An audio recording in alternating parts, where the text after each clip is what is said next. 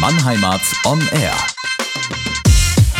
Der Podcast aus und über Mannheim. Die Quadratestadt zwischen Neckar und Rhein. Moin Leute, Maximilian hier von Mannheimat. Es ist mal wieder Zeit und zwar dringend für eine neue Folge Mannheimat on Air. Erinnert ihr euch noch an das Konzept des Buschbads? Oder an den Pool aus Europaletten, der mal temporär beim Nachtwandel stand? Falls nicht, das Alte am Neckar kennt ihr auf jeden Fall alle. Was diese Sachen verbindet, sie stammen alle aus der Feder von Yalla Yalla.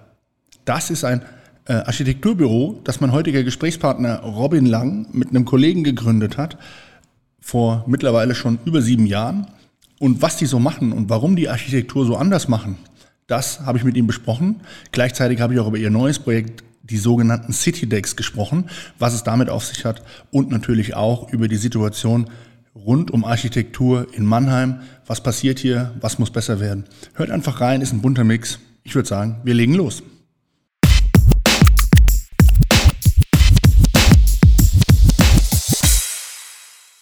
Go. Moin Robin. Hi. Wir kennen uns schon ein paar Tage, so viel sei gesagt. Ich weiß gar nicht woher mehr genau, aber ich glaube äh, aus irgendeiner der unzähligen Fäden in dieser Stadt, wenn wir uns irgendwo das erste Mal über den Weg gelaufen sein. Schneckenhof.de, glaube ich, war auch ein verbindendes Element. Und ja. Ähm, ja, ich kann auf jeden Fall aus meiner Betrachtung aus der Ferne und Nähe sagen, ähm, dass du dich ja schon lange mit dem Thema Architektur beschäftigst. Ähm, du hast es studiert, du machst es heute beruflich, aber fangen wir mal weiter vorne an. Woher kommt denn die Leidenschaft dafür im Allgemeinen? Wann hat es bei dir angefangen und wie kamst du dazu? Ähm, hm.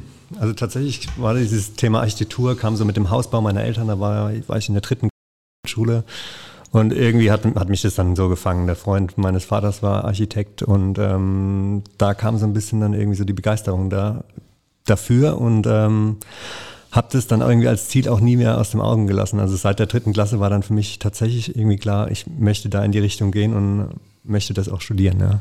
Das ist das Alter von so neun, acht, neun, zehn Jahren, wenn ich das grob überschlage. Ja. Ähm, hat sich das dann in irgendeiner Form auch, wann hat sich das in irgendeine Operative rumgesetzt? Also hast du dann irgendwie angefangen, viel zu malen, zu zeichnen? Oder also wie stellt man sich das vor? Also bis dann wirklich dazu kommt zu sagen, ich gehe da konkrete Schritte in die Richtung. Hm. Ähm, also ich glaube, ich habe immer schon mal viel mit meinem Vater so handwerklich gebaut und ähm, ja, irgendwie Projekte gehabt, die mit Holz zu tun hatten. Und da hat man dann auch schon mal so, so einen ersten Ansatzpunkt, glaube ich, der in die Richtung geht. Ähm, klar, so das Fach Kunst war dann vielleicht auch so das Fach, was ich irgendwie am coolsten fand in der Schule. Alles andere hat mir dann irgendwie eher, ist mir eher schwer gefallen. Und ja, irgendwie steigt man dann so Step für Step ein. Ne? Dann ein berufsorientiertes Praktikum hieß es, glaube ich, damals, war dann auch bei einem Architekturbüro und ja, genau, und es hat mich dann irgendwie, jeder Schritt mehr hat mich dann irgendwie auch ähm, ja, in dem bestätigt, ähm, das dann irgendwie auch weiter zu verfolgen, ja. Du bist ja äh, in Mannheim groß geworden, also man kann sagen Mannheimer, auch wenn du mir vorhin gesagt hast, ähm, in Nürnberg geboren, ähm, aber in Mannheim groß geworden. Dann hat sich aber zum Studium nach Kaiserslautern verschlagen. Ähm, das werden jetzt der eine oder andere Mannheimer äh, auch sowieso nicht so mögen, aber auch architektonisch, ich komme mir aus der Ecke, ist jetzt Kaiserslautern, äh, ohne der wunderschönen Stadt zu nahe zu treten, äh, nicht jetzt ähm, auf Rosen gebettet. Ähm, ja, wie hat es da im Studium funktioniert und war das, hat sich das dann auch schnell als richtige Wahl ähm, konkretisiert? Ähm, ja, total. Also das, das Studium an sich hat mega viel Spaß gemacht. Ähm, es war für mich auch so ein bisschen der Befreiungsschlag, weil ich mir echt schwer getan habe mit der Schule oder mit meiner Schulzeit. Ähm, war das dann auf einmal so das Ding, was ich dann irgendwie aus freien Stücken machen konnte. Und ähm, ja, klar, Kaiserslautern ist jetzt nicht die Architekturstadt schlechthin. Ähm, aber ähm, das Studium an sich war ja relativ klein und man hatte irgendwie Kontakt zu den Professoren und es war irgendwie, hat man irgendwie so dieses Handwerkszeugs ganz gut äh, beigebracht bekommen, hatte ich so den Eindruck, so rückblickend gesehen, ja. Und ähm, ähm mit Ende des Studiums, sage ich mal, oder beziehungsweise 2014, und das ist ja auch so ein bisschen der Grund, warum wir heute sprechen, ähm, ging es dann in die Selbstständigkeit äh, in Mannheim. Du hast zusammen mit Wolf, ähm, Wolf Kramer, ähm, Yala Yala gegründet, euer Studio quasi. Mhm. Ähm, war Selbstständigkeit von Anfang an Ziel oder hat sich das so ergeben? Also wie kam es dazu? Ähm, tatsächlich war es schon immer Ziel, warum auch immer. Also irgendwie hatte ich, war ich schon immer so getrieben und habe gesagt, irgendwie später will ich mal auf eigenen Beinen stehen. Ähm, kann jetzt auch gar nicht sagen, woher das genau kommt. Ähm, Genau, und habe dann Wolf Kramer kennengelernt im alten Volksbad in der Mannheimer Neckarstadt und äh, dann haben wir zusammen das Projekt äh, Buschbad entwickelt, auch gemeinsam mit dem Kollegen Timo Ammann. Und ähm, ja, das war dann so für uns so dieses erste Projekt, wo wir dann auch gemerkt haben, okay, wir können gut miteinander zusammenarbeiten, verstehen uns irgendwie auch auf der persönlichen Ebene und äh, lass doch da irgendwie vielleicht unser Geschäft drauf aufbauen. Ja. Ähm, Buschbad ist ein gutes Stichwort. Äh, das äh, kenne ich natürlich auch noch aus den damaligen Zeiten. Das haben wir auch so ein bisschen redaktionell begleitet. Mhm. War ja ein cooles Konzept hier in dem äh, Verbindungskanal eines äh, integrierten, ich sag mal, Schwimmbeckens äh, mhm. mit Aufenthaltsflair. Wie viele eurer Dinge war das ja ein konzeptioneller Ansatz, der dann am Ende, ich glaube jetzt mal aus Bürgersicht gesehen, leider nicht umgesetzt wurde. Aber das ist ja auch ein großer Bestandteil zumindest des Sichtbaren, für jedermann Sichtbaren der sichtbaren Arbeit von Yalla Yalla. Beschreibt mal so, wie euer Fokus in der Firma einfach von Anfang an ist, war und sich vielleicht auch ein bisschen gewandelt hat. Mhm. Ähm, na gut, also wir haben vor sieben Jahren gegründet. Ähm, damals kannte uns natürlich irgendwie auch keiner. Klar, Buschbad war so ein bisschen da irgendwie vielleicht mit reingespielt. Ähm, oder war für uns irgendwie auch ganz gut so ähm, als Projekt, ähm, um so ein bisschen Aufmerksamkeit zu bekommen. Aber letzten Endes war immer so dieser intrinsische Antrieb, irgendwie viel auch mit dem öffentlichen Raum zu arbeiten, viele Sachen auch vielleicht selbst zu initiieren und einfach zu machen und mal gucken, wohin die Reise geht, ohne das genauso im Vorfeld irgendwie alles durchleuchtet zu haben. Ähm, ja, einfach Dinge machen und schauen, was passiert. So, das war eigentlich so die, diese, diese erste Motivation. Ne? Und mittlerweile hat sich das natürlich so ein bisschen geswitcht. Wir, wurden, wir sind noch größer geworden. Äh, wir können auch nicht mehr Dinge einfach so machen und ähm, ja, ähm, genau. Aber ich glaube, was ich so, was, was wir immer beibehalten haben, ist so die Neugier auf neue Dinge, äh, neue Sachen auszuprobieren und ähm, ja, und immer aber, glaube ich, auch mit dieser Schnittstelle öffentlicher Raum, Stadtentwicklung, Architektur. Also diese Komponenten spielen da immer mit rein. Ja? Immer unterschiedlich stark, aber sie sind da. Ja.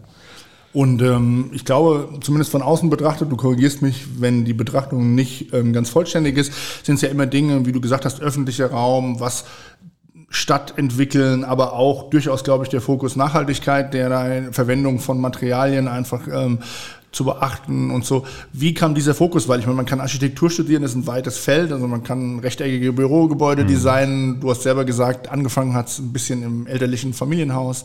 Ähm, das sind ja durchaus andere architektonische Arbeiten als das, was ihr jetzt am Ende macht. Woher kommt mhm. dieser Zuschnitt und dieser, diesen Fokusbereich, den ihr euch gesucht habt?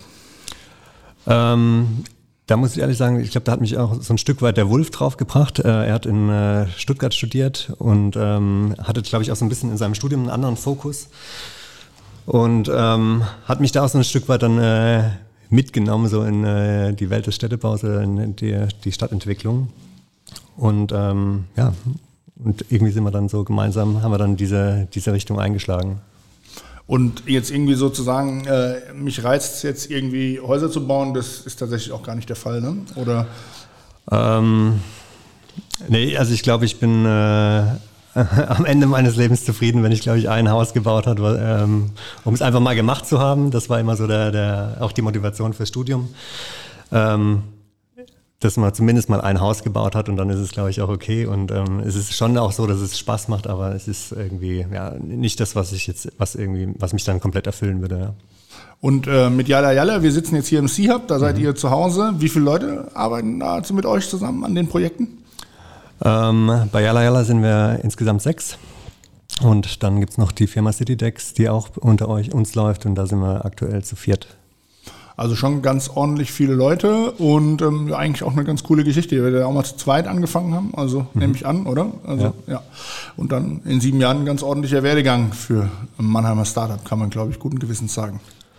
Ähm, ja, also irgendwie ist man dann schon auch so stolz, wenn man es dann so rückblickend irgendwie schaut, wie, wie sich dann irgendwie diese Firma entwickelt hat und was man dann irgendwie doch vielleicht alles geschafft hat, was man irgendwie gar nicht so immer auf dem Bildschirm hat, was dann alles passiert ist. Aber ja, wenn, wenn dann mal Zeit zum Reflektieren bleibt, dann ähm, ja, ist man dann tatsächlich auch ein bisschen stolz drauf. Ja. Bevor wir mal zu dem Thema CityDex schwenken, was jetzt ja auch gerade ähm, hochpopulär ist und bei euch auch gerade, glaube ich, äh, viel Raum einnimmt, mhm. nochmal eine Frage zu den Sachen, die man in dem, ich sag mal, in den Lauf der sieben Jahre jetzt im Stadtbild in Mannheim, weil nun mal über Mannheim sprechen wir ja im erweiterten Kontext heute auch gesehen hat, ob das jetzt das Bay Resort war, was ihr mal temporär ähm, da in der mhm. Konzeption hattet, oder das Buschbad oder ähm, am Nachtwandel ähm, den temporären Pool aus Holz. Ich habe jetzt auch von der Curlingbahn äh, erfahren, jetzt nachträglich, mhm. ähm, aber es sind ja viele Touchpoints schon da gewesen, das Mobile Cinema. Wiefern siehst du auch die Aufgabe von euch und oder vielleicht auch von Architektur im Allgemeinen, mm, so eine Aufmerksamkeit ähm, zu erregen? Also, weil ich sage mal, euren Werken liegt es mhm. ja, so viel ist zumindest meine Wahrnehmung, auf jeden Fall im Wesen. Ja. Ähm, das ist absolut richtig. Also, es ist genau das, was du auch ansprichst. Ähm, uns geht es immer darum, irgendwie auch Denkanstöße zu geben, gerade im öffentlichen Raum. Deswegen sehen auch unsere Sachen so aus, wie sie aussehen. Also sie sind nicht irgendwie ähm, ja, so gestaltet, dass man sie kaum wahrnimmt, so dass sie sich irgendwie ästhetisch irgendwie ins Stadtbild einfügen. Natürlich ähm, gibt es dann einen Anspruch an Design, aber es ist natürlich auch so, dass sie eigentlich in der Regel auch sehr poppig sind. Ne? Ob das jetzt über die Farbe, über die Form ist, ähm, möchten wir natürlich mit diesen Projekten auffallen ähm, und auch den Raum, den sie dann irgendwie auch einnehmen, äh, dann äh, ja, die Leute, die es dann sehen, auch mitnehmen und zu überlegen, hey, eigentlich könnte es doch ganz cool sein, wenn hier das und das wäre. So, ne? Insofern ähm, sind das auch sicherlich, also Orte der Begegnung sind sowieso meistens, also bei mhm. den Dingen, die, ähm, die man jetzt an der Öffentlichkeit wahrnimmt, sind es ja immer Touchpoints für Bewegung. Ich meine, auch gerade zum Beispiel im Bereich des Alters ist es mhm. ja ähm, ein Beispiel, was jetzt auch über den temporäre Nutzung bisher hinaus ja super krass funktioniert. Ich wohne auf der anderen Straßenseite und mhm. kann sehen, da ist ja jeden Tag Highlife bei Wind und Wetter mhm. und so. Aber wie sind so die Feedbacks auf die Dinge? Also habt ihr das Gefühl, das trifft immer den Nerv der Zeit oder gibt es dann auch wirklich in so Sachen, die von meiner Warte aus betrachtet immer erstmal cool sind und auch auffallen, wie du sagst, unabhängig davon, ob es jetzt genau meinen Nutzen trifft, weil ich bin jetzt kein Skater zum Beispiel, also ich bin jetzt in der Natur der Sache selten am Alter, aber finde es halt trotzdem cool. Und ähm, wie sind da so die Feedbacks, die auf euch da einprasseln und kriegt ihr das überhaupt dann auch immer über einen längeren Zeitraum auch mit? Mhm. Ähm, ja, wir kriegen natürlich nicht immer bei allen äh, Projekten Feedback mit, also hm, weil die Projekte auch einfach unterschiedlich sind, aber vielleicht gerade zum Thema Alter, ähm, was ja so ein bisschen aus, oder was aus einem ehrenamtlichen Engagement entsteht oder entstanden ist. Ähm, auch mit äh, viel Zeit und äh, ja, sehr viel Herzblut irgendwie brauchte, damit wir das so entwickeln konnten, wie es jetzt auch irgendwie dasteht. Und wo man sich dann auch manchmal so an den Schneidepunkt kommt, so, hm, warum machen wir das eigentlich noch? Und äh, man ist dann aber irgendwie vielleicht dann auf der Fläche und hört dann, oder bekommt dann so das ein oder andere Gespräch mit so, ähm, dass es den Leuten dann doch gut gefällt. Und das ist dann auch wieder so ein, so ein Motivationstreiber, genau an solchen Projekten auch weiterzumachen oder auch solche Projekte zukünftig umzusetzen. Ne? Ähm, also dieses Positive, also wenn man es jetzt mal so als Stimmungsbild zusammenfasst, dann ist es schon durchweg oder oftmals sehr positiv und das hilft uns dann auch wiederum, äh, solche Projekte auch ähm, zu verwirklichen. Ja. Ist es dann auch so, wie ich das jetzt vielleicht von außen wahrnehmen würde, dass es so ein Wabonspiel ist zwischen Sachen, die die monatlichen Rechnungen bezahlen und manchen Dingen, die man einfach machen will, aus welchen Gründen auch immer, aus Gemeinnützigkeit, aus Leuchtturmcharakter, die aber vielleicht am Ende nicht dazu beitragen, dass jeder am Ende sein Dach über dem Kopf finanziert bekommt. Ist das dann immer so ein Abwägen? Wie setzt sich sowas in der, in der Entscheidungsfindung zusammen? Ähm, relativ einfach. Also wir überlegen, ob es eine gute Sache ist und wenn wir die Sache für gut befinden, ähm, dann machen wir es in der Regel. Natürlich spielt auch mittlerweile irgendwie Geld eine Rolle. Wir haben Mitarbeiter, die müssen am Ende bezahlt werden. Äh, aber wenn wir sagen, die Sache ist so gut und die ist sinnfällig, dann äh, wird es gemacht. So, ne? Punkt. Ähm, ja, auf jeden Fall gut. Und das, glaube ich, ist auch eine gute Überleitung zu einem Thema, was ihr jetzt auch sehr konsequent macht, was ja auch ein Thema ist, was ihr diskutiert habt. Du hast eben schon angesprochen, CityDex, ihr habt dafür eine eigene ähm, Firmierung gegründet. Ähm, da geht es darum, Parkplatzflächen umzuwandeln im öffentlichen Raum, aber vielleicht erzählst du es erstmal in deinen eigenen Worten kurz selbst, bevor wir ein bisschen zu dem Thema einsteigen. Hm. Ähm, ja, ich habe es ja vorhin gesagt, also unser Ansinnen ist es tatsächlich immer so Impulse zu geben oder Impulsgeber zu sein, ähm, ob das jetzt mit einem Pop-up-Projekt ist oder jetzt wie auch bei CityDex, dass wir da ein, ja, ein fertiges Produkt für ähm, entwickelt oder geschaffen haben. Und äh, wie du auch schon sagst, es geht um die Umprogrammierung oder Umwidmung von Parkplatzflächen, gerade im innerstädtischen Bereich. Ähm, ja, so mit der Fragestellung, die dahinter steht, okay, was kann denn eigentlich noch auf so einer Fläche von zwei auf sechs Meter anderes stattfinden als das Abstellen von einem Automobil, so.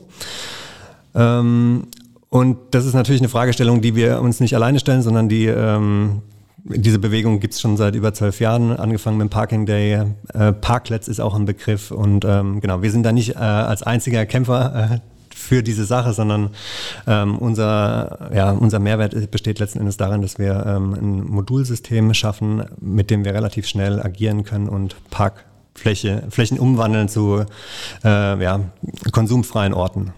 Aber gleichwohl, äh, auch wenn es den Trend oder das Thema und den gesamtgesellschaftlichen Trend öffentlicher Raum ähm, schon ein bisschen länger gibt, sind die Bretter ja, glaube ich, weiterhin dick, die man bohren muss. Ähm, sowohl bei den Entscheidungsträgern als auch bei Teilen der Bevölkerung, ähm, wenn es um die Fragestellung geht, oder? Ja, total. Also wir sind eine Automobilnation. Äh, ähm, wir haben zwar auch mittlerweile Möbel, die jetzt nicht unbedingt auf die Umnutzung von Parkplatzflächen ähm, abzielen, aber tatsächlich ist das so unser Kernprodukt. Und ähm, es ist halt immer eine sehr emotional diskutierte Sache. So, ne? Das merken wir in jeder Stadt, in der wir kommen und äh, aufbauen. Äh, spätestens beim Aufbau merkt man, es gibt irgendwie zwei Lager. Die einen finden es äh, super schön, dass hier was passiert oder auch Flächen irgendwie anderweitig genutzt werden und die anderen äh, fürchten natürlich um den eigenen Stellplatz äh, ihres Autos, weil sie dann irgendwie nicht mehr direkt vor der Tür parken können. Ähm, und ja, das ist, glaube ich, gerade auch so eine Sache speziell in Deutschland, die äh, sehr um, umkämpft ist. Andere Länder sind da schon viel weiter. Also auch irgendwie, wenn man Hinblick auf äh, die skandinavischen Länder, Kopenhagen oder äh, Niederlande, Paris macht, äh, hat er mittlerweile eine Vorreiterrolle eingenommen.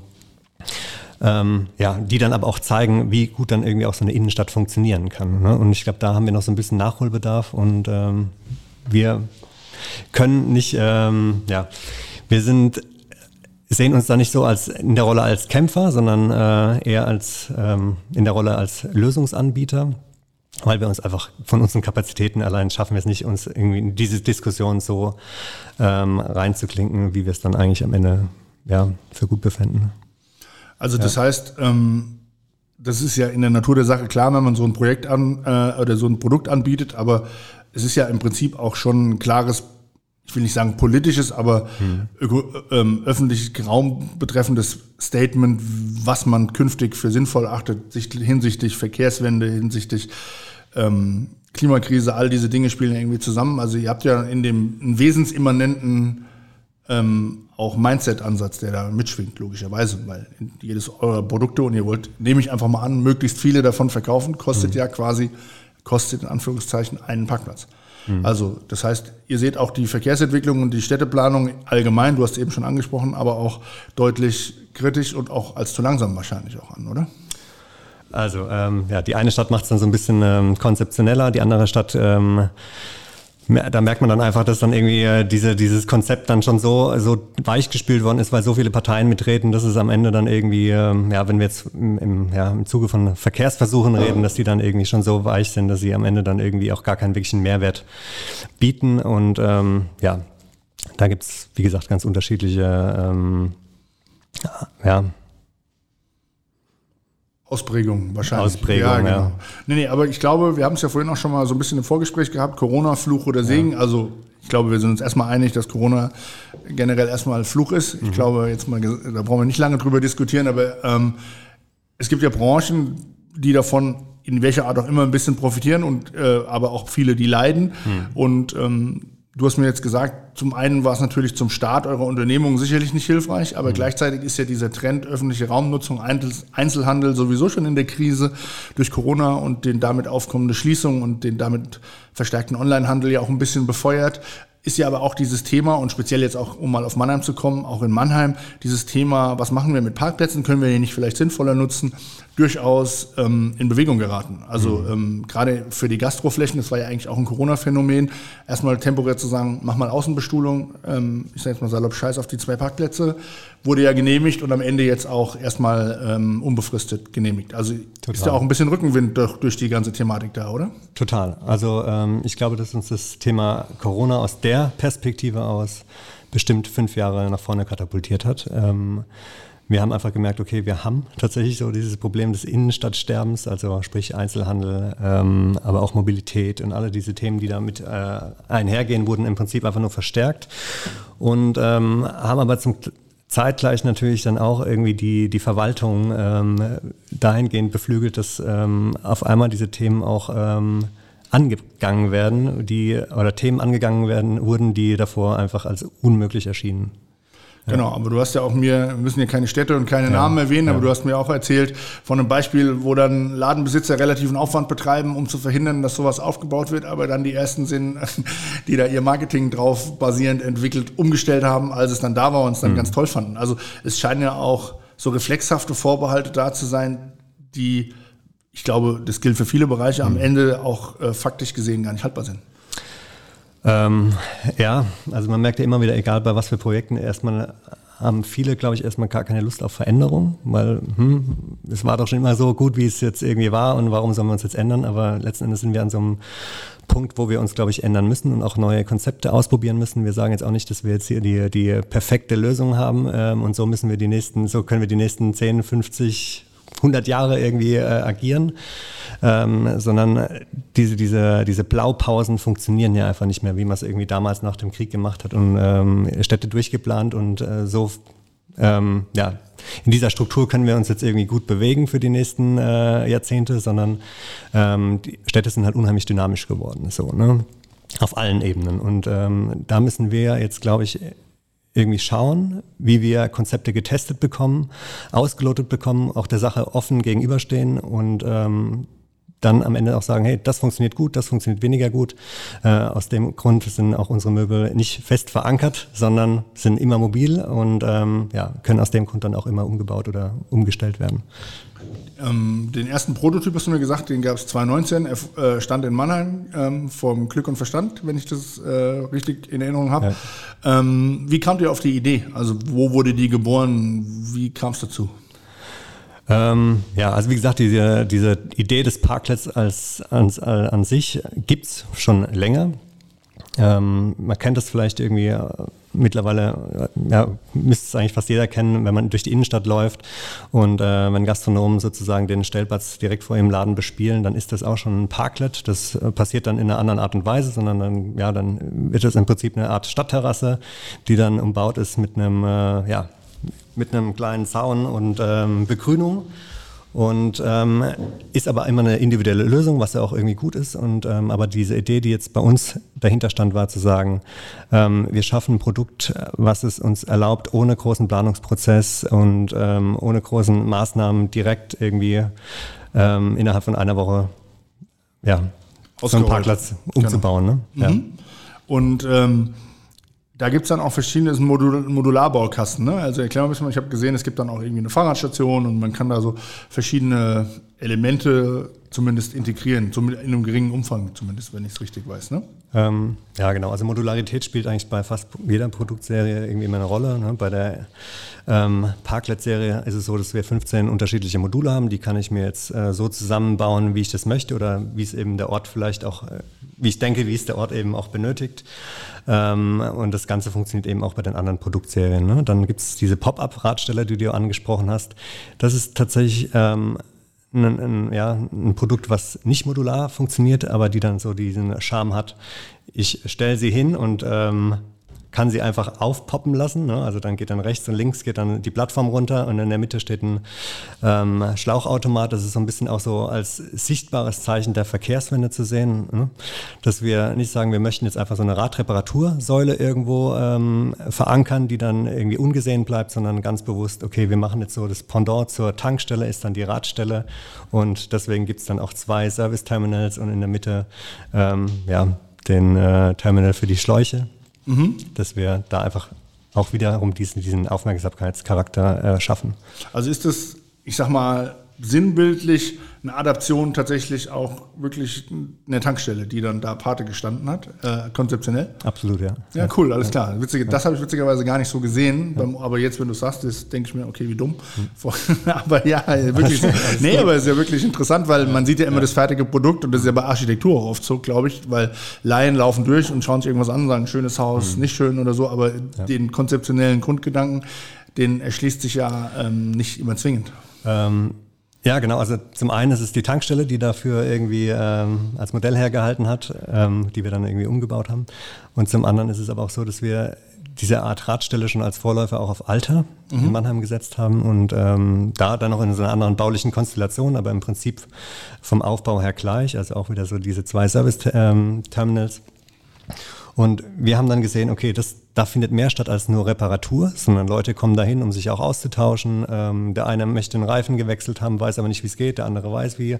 Äh, und somit entstehen da eigentlich Interaktionen, äh, die man eigentlich auch ähm, ja, gerne haben möchte in der Stadt und die dann auch Spaß machen zu sehen. Ja. Ist ja dann auch wieder zahlt ja neben dem nachhaltigen Verkehrswende-Thema ja. und auch ein bisschen auf diesen öffentlichen Raum wieder ein als Begegnungsstätte. Total. Ja. Weil das ist ja ein bisschen so auch und auch so ein bisschen die Frage, die ich daran anschließen möchte. Ja. Was muss denn deiner Meinung nach ganz generell passieren, jetzt mal unabhängig von eurem Produkt, dass Städte einfach mehr Begegnungsstätte auch wieder sind? Also klingt jetzt witzigerweise doppeldeutig gleich, aber du weißt, glaube ich, was ich meine. Also was muss im öffentlichen Raum deiner Meinung nach ganz grundlegend passieren und welchem Wandel muss der sich unterziehen? Vielleicht auch am Beispiel von Mannheim, um einfach ähm, der Zukunft gerecht zu werden. Ähm, ja, also grundlegend muss es einfach Platz dafür geben, an dem sich Menschen treffen können, an dem sie zusammenkommen können. Es müssen Angebote im öffentlichen Raum geschaffen werden, auf ganz unterschiedliche Art und Weise. Ne? Also es gibt ja nicht den einen Bürger und der eine Bürger oder Bürgerin möchte das und das tun, sondern es gibt natürlich ganz untere, unterschiedliche Interessen, äh, auf die wir einfach Angebote, äh, mit Angeboten reagieren müssen. Ne? Und äh, je mehr es davon gibt, desto mehr wird auch dieses Begegnen in der Stadt passieren. Und ähm Inwiefern spielt da eine Rolle, dass man solche Sachen auch so konzipieren muss, dass sie eine gewisse Robustheit haben. Nicht jetzt vor Wind und Wetter, ich glaube, das ist klar, sondern ähm, ich glaube, Vandalismus ist ja zumindest, wenn ich mir anschaue, wie der öffentliche Raum bisher gestaltet wird. In, also Kinderspielplätze sind mittlerweile wahlweise mhm. aus Vollmetall, Fußballtore haben Netze aus Stahlgitter, weil mhm. ansonsten gefühlt nach Tag eins mhm. alles äh, in Kleinholz zerlegt ist. Wie ist da eure Erfahrung jetzt auch mit den vielleicht holzbasierten ähm, Produkten? Ähm, hinsichtlich Vandalismus und der Robustheit? Also ist die Akzeptanz der Bürger da uneingeschränkt positiv und ja, super, das schätzen wir auch wert? Oder habt ihr da auch nennenswerte Fälle von ähm, Problemen, die einfach den Betrieb dann auch erschweren? Ach, es, ähm, es, kommt immer auf den Standort drauf an, aber prinzipiell haben wir eigentlich durchweg positive Erfahrungen. Ähm, bei uns geht es eigentlich immer darum, so ein gutes Mittelmaß zu finden. Ne? Natürlich kann ich jetzt genauso bauen, dass da einfach keinerlei Vandalismus stattfindet. So, ne? Also genau das Gleiche, oder kann man sich jetzt vielleicht irgendwie so eine Gefängniszelle mal so als Bild hinzuziehen. Die kann, funktioniert auch, ja. Da, die wird auch irgendwie so gebaut sein, dass ich sie nicht zerstören kann, aber hat im Prinzip diese Grundfunktion abgedeckt. Aber ob es dann da Spaß macht, in diesem Raum irgendwie zu leben, das ist natürlich ähm, eine andere Sache. So, ne? Und auf der anderen Seite kann ich aber auch einen Wohnraum gestalten, der dann irgendwie mit weichen Materialien, ähm, ich habe eine gemütliche Stoffcouch, wie auch immer, und ich werde feststellen, dass ich vielleicht doch lieber auf dieser Stoffcouch sitzen will, auch wenn sie vielleicht nicht so langlebig ist wie äh, das Edelstahl, äh, die Edelstahlliege im Gefängnis. So, ne? Ähm, und ich glaube, da muss man einfach mal wieder so ein Stück sich so zurückbesinnen auf die Bedarfe des Menschen an selbst so. Ne? Und äh, aus dem Grund möchten wir auch äh, mit Holz arbeiten, weil es einfach ein organischer Stoff ist, auf den, äh, auf dem man auch gerne sitzt. So, ne? Und natürlich braucht er aber auch ein bisschen mehr Pflege. Ne? Aber genau. am Ende zählt der Nutzen so. Ne?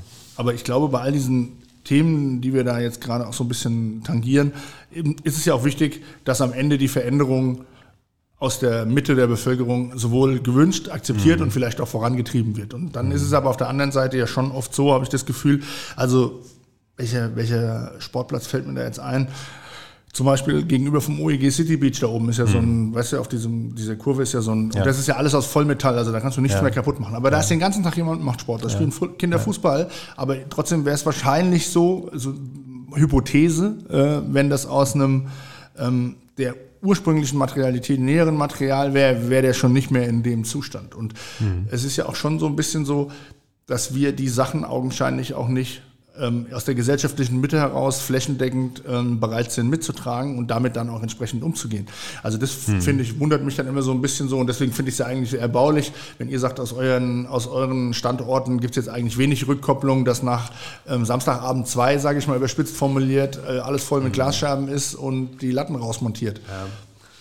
Ja. Ähm, also ich glaube, ein wesentlicher Aspekt ist immer so, ähm, die Sache, wem gehört eigentlich so dieses Stadtmobiliar? In der Regel wird es ja dann irgendwie so verortet, okay, Stadtmöbel oder öffentlicher Raum, das gehört der Stadt. Also damit habe ich nichts zu tun, deswegen kann ich damit auch unpfleglich umgehen. Deswegen kann ich auch hier mein Kaugummipapier irgendwie direkt auf die Straße sch schmeißen, weil so, es kostet mich erstmal nichts. Natürlich kostet es mich was in meiner Steuer, aber nicht in direkter Form.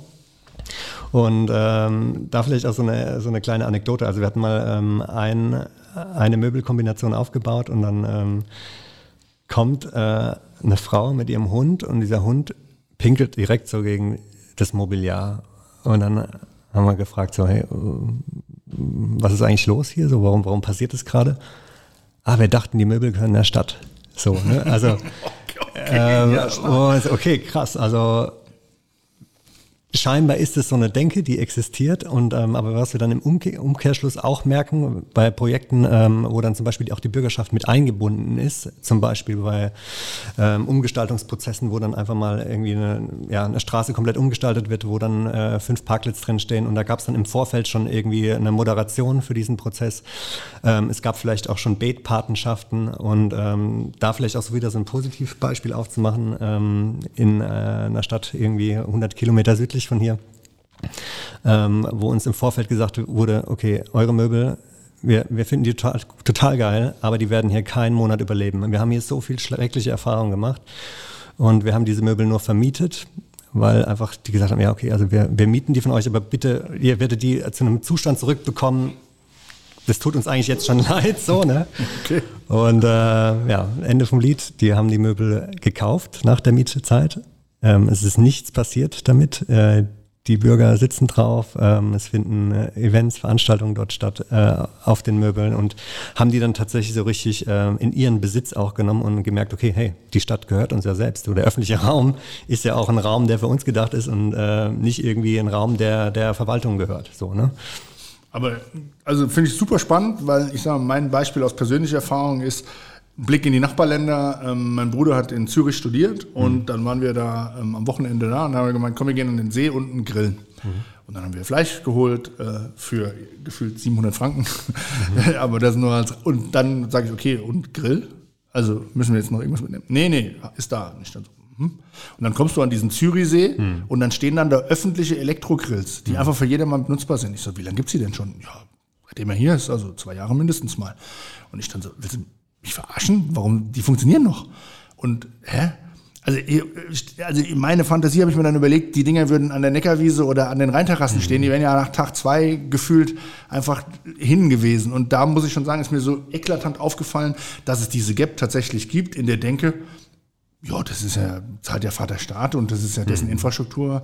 Mhm. Äh, scheiß drauf. Und das scheint ja in anderen Ländern nicht ganz so krass zu sein. Also zumindest an dem Beispiel ist mir aufgefallen, mhm. dass das niemals haltbar wäre, obwohl du dich ja damit eigentlich selber verarscht, weil in dem Moment, wo kleine Kinder den Fußballplatz oder wer auch immer zerstört, kann er ja mhm. am nächsten Tag da nicht mehr spielen. Also du, der Stadt kann es ja im Prinzip egal sein, du tust dir eigentlich nur selbst weh und trotzdem ist es in großen Teilen einfach da und deswegen ist es ja super spannend zu hören von euren Sachen, die jetzt in der Robustheit logischerweise nicht die Gefängniszelle sind, mhm. was übrigens eine überragende mhm. Metapher mhm. ist, dass es da sehr viel ähm, auch Mut gibt oder Hoffnung gibt zu sagen, es ist nicht alles äh, dem Untergang geweiht, in, sondern das kann auch funktionieren, dass das die Gesellschaft äh, so groß möglich mhm. mitträgt, dass das als Wandel funktionieren kann. Mhm. Und den Eindruck scheint ja zumindest deiner Meinung nach möglich zu sein.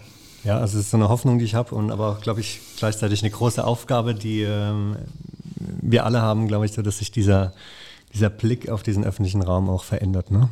War damals, als ihr mit euren ganzen Sachen angefangen habt, also 2014 und dann so 18, 19 mit mhm. der Idee der Citytex, das Thema Klimawandel schon ein Kern auch der Überlegungen und, und weil das ja jetzt klar äh, sag mal, immanent und gar nicht mehr zu trennen, glaube ich. Also wenn du über öffentlichen Raum diskutierst ähm, und die Umwidmung von Flächen und Umgestaltung von Städten, passiert mhm. das ja heutzutage neben dem Faktor Aufenthaltsqualität auch automatisch mit einem mhm. Bezug zu dem Klima. War der bei ja. euch von Anfang an da oder kam der dann quasi nebendran gefahren? So? Ja, ähm, nee, also tatsächlich war der, der, der, die Motivation des Klimawandels, also wir finden es alles, also so, den Klimawandel gibt es so und wir finden es auch total wichtig, irgendwie nachhaltig zu agieren.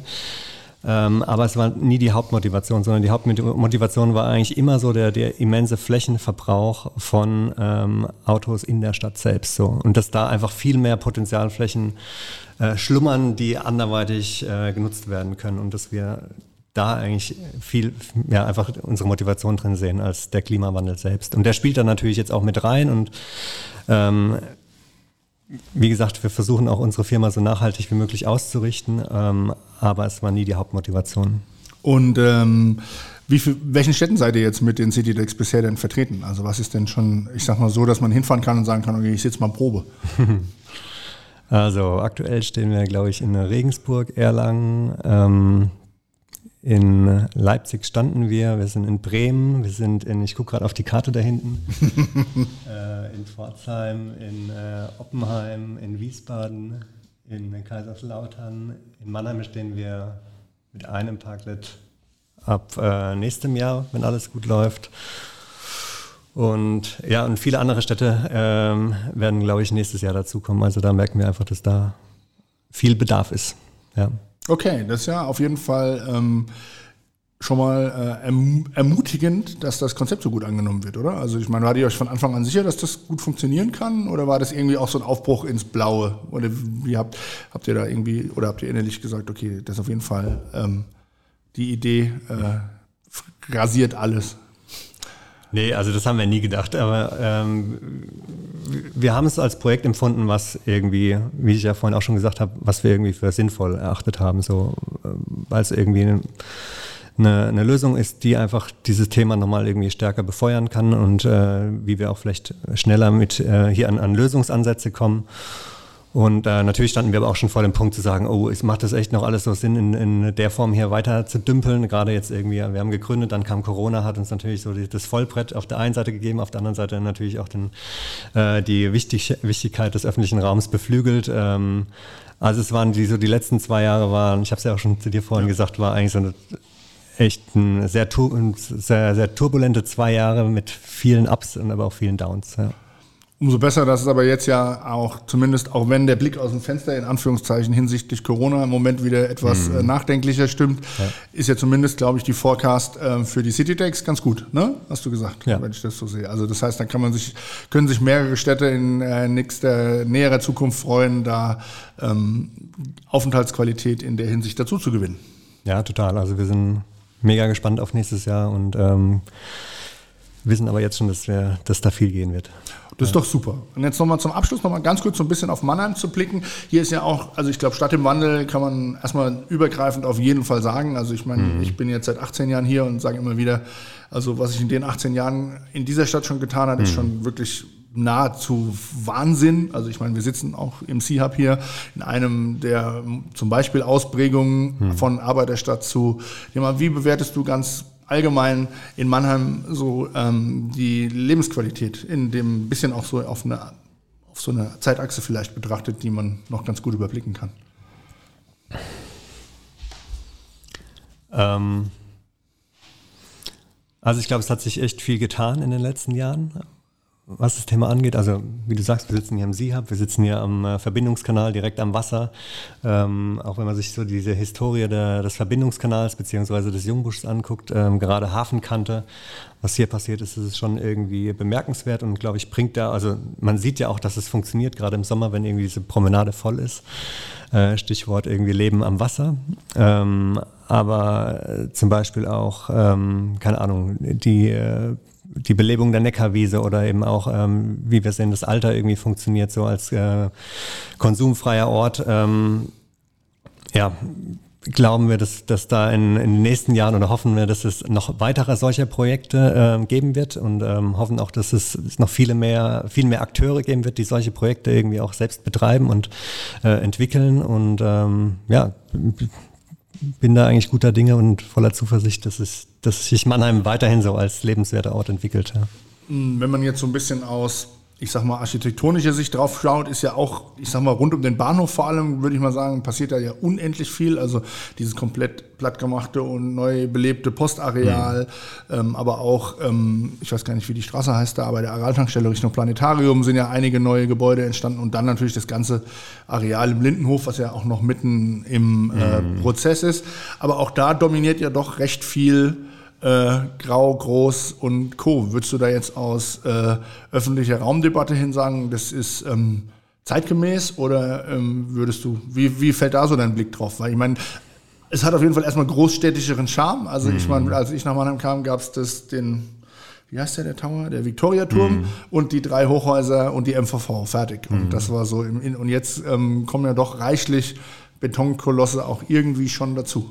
Ja, also ähm, gerade auch unter Anbetracht Corona, so ist ja auch so die Frage, oder Stichwort Homeoffice. Brauche ich ähm, die Flächen alle noch? Gibt es überhaupt einen Bedarf an so viel äh, Büroflächen? Ich weiß es nicht, aber ich kann mir vorstellen, dass es schwierig wird.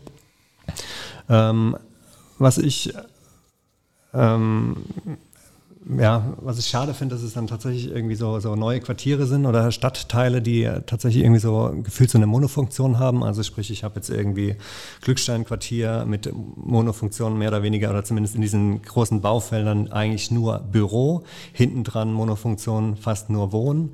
Also ähm, ob man nicht besser dran wäre, hätte man irgendwie schon direkt früher irgendwie viel mehr Nutzung miteinander vermischt. So, ne? Also das heißt, ich habe auf einmal Viertel, die dann irgendwie nur tagsüber funktionieren, die anderen funktionieren irgendwie dann erst ab 17 Uhr. Ähm, das macht es, glaube ich, dann so ein bisschen schwierig oder ergibt dann am Ende keine lebhafte Situation. Ne? Genau, das ist auf jeden Fall, glaube ich, ein richtiger Hinweis. Man braucht ja auch nur mal sonntags über die Planken gehen mhm.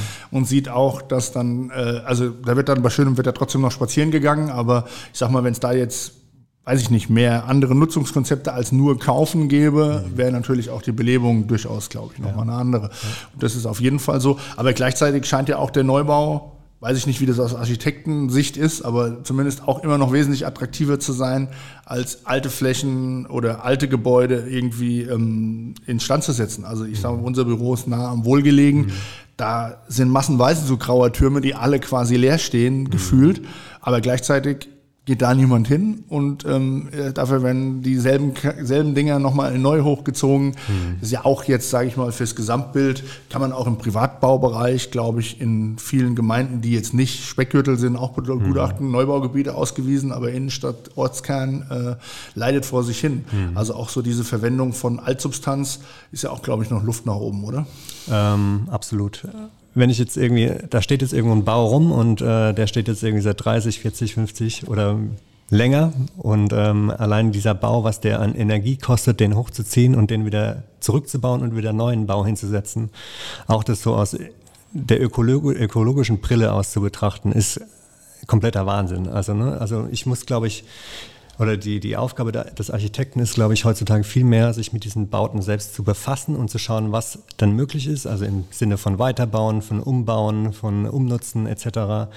Und sich ähm, viel stärker mit dem da gewesen oder mit dem, mit dem, was da ist, sich zu beschäftigen und äh, da kreative Konzepte zu entwickeln, bevor man einfach immer diesen Standardschritt okay, rechnet sich nicht, abreißen, neu bauen. So, ne?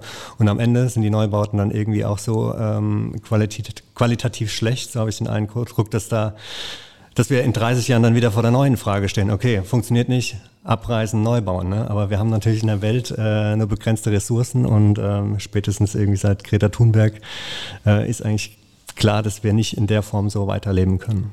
Auch eine zum Thema Bauqualität auch wenn das jetzt eine sehr wahrscheinlich ähm, vereinfachte Darstellung ist, aber ist eines meiner Lieblingsbeispiele das Thema der Kunsthalle zum Beispiel. Da gibt's ja den Neubau mhm. vorne, der jetzt weg ist und neuer hingestellt wurde und der Altbau hinten.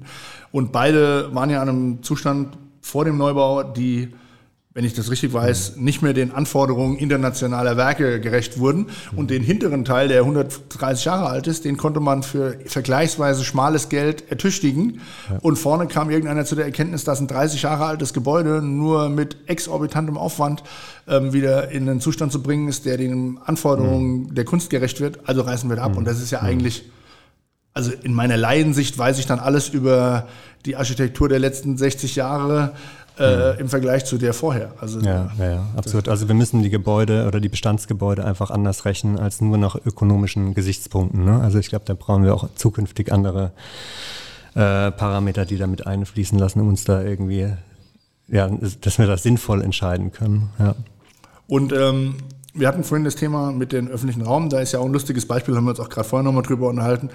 Ähm, und das habe ich auch von ähm, ich sag mal, honorige Stelle auf der inoffiziellen Tonspur gesagt bekommen, dass es damals schon so war, als die Planken zur autofreien Zone mhm. wurden, äh, sind die ganzen Einzelhändler dagegen Sturm gelaufen und haben gesagt, auf gar keinen Fall, dann gehen wir alle unter und ähm, ja, jetzt können wir, glaube ich, 60 Jahre später, 50 Jahre oder, wir, oder vielleicht sind es auch erst 40, aber später sagen, das war wohl auf jeden Fall nicht der Fall.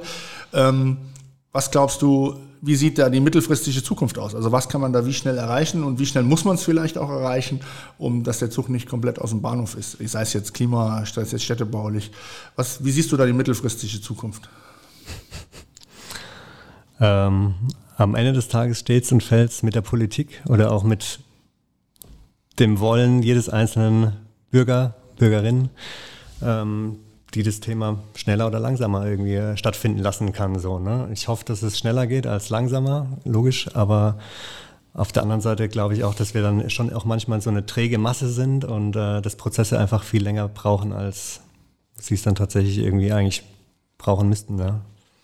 Dann ähm, haben wir eigentlich jetzt schon ein bisschen was gestreift. Eine letzte Frage habe ich noch und dann würde ich sagen, ähm, lassen wir es auch mit einer guten Dreiviertelstunde schon fast bewenden. Und zwar, wenn du jetzt komplett frei wärst in der Wahl, mal, deiner architektonischen Arbeit, du hast vorhin schon mal gesagt, vielleicht mal ein Haus oder so, mhm. aber was würde dich mal ganz frei von Machbarkeiten und von irgendwie Standort oder irgendwas, was würde dich architektonisch am meisten reizen, mal zu machen? So, was jetzt vielleicht auch nicht morgen direkt machbar wäre.